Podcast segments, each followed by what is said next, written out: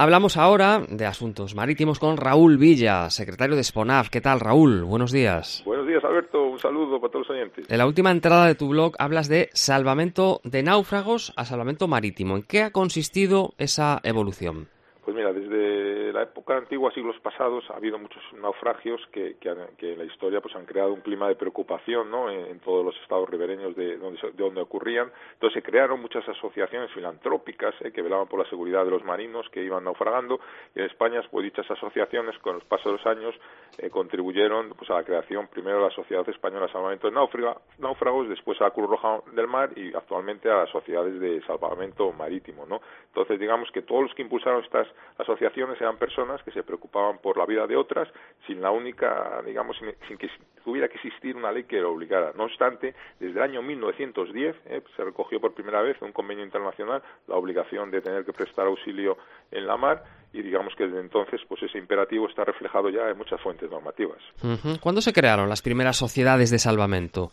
Pues mira, a mitad del siglo XIX, digamos que cuando ya acabaron las guerras entre las potencias europeas, pues entonces empezó a haber una preocupación por la pérdida de vidas humanas en la mar y así eh, se crean en Europa, por ejemplo, y algunas en América, eh, la asociación, por ejemplo, de Inglaterra, Royal National Labour Institution, otra de Francia son las más conocidas, y en España, en concreto, dos miembros de la Armada impulsaron la idea de que para ayudar a los náufragos pues hacía falta eh, tener unos botes salvavidas autoadrizables, ¿no? Y digamos que probablemente por ello, entre otras causas, en 1880 se creó la Sociedad Española de Salvamento de Náufragos que, que se encargaba de buscar, buscar y rescatar a personas en aguas españolas y digamos que fue también decayendo esa sociedad porque con el convenio SOLA Sevimar de seguridad en la mar se empezaron a exigir unas cosas que eran difíciles de cumplir.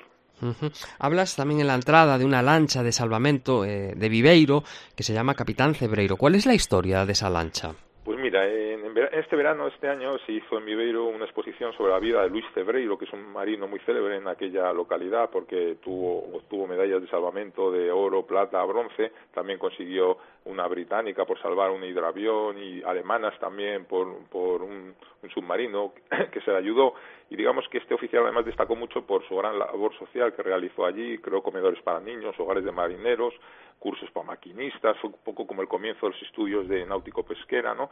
Y digamos que también eh, destinaba todo su dinero a misiones, siempre estuvo con la inquietud de mejorar la vida en la mar, incluso puso aros salvavidas ahí en el paseo marítimo de Viveiro que ponía, puedes salvarte la vida, respétame, y se respetaron durante muchísimos antes, muchísimos años, fundó una sección de los flechas navales, a los que les decía, quiero que sean más navales que flechas, ¿no? Siempre con el interés porque porque fueran navales y consiguió al final para Viveiro una lancha de salvamento que se llamaba se llamó Capitán Cebreiro ¿no? y entonces esta esta lancha pues eh, era de hierro de 14 metros eh, prestó servicio anteriormente y llegó a, a, Viveiro y estuvo entre 1940 y 1960 en la Mariña fue probablemente la primera lancha de salvamento de, de toda Galicia de toda la costa cantábrica era la segunda porque había otra en San Sebastián y destacar este Cebreiro ya cuando se hundió el vapor Santa Isabel fue uno de los héroes junto a las heroínas de Sálvora porque fue el oficial que se lanzó al mar y salvó a más de 30 personas de su bote y llegó a,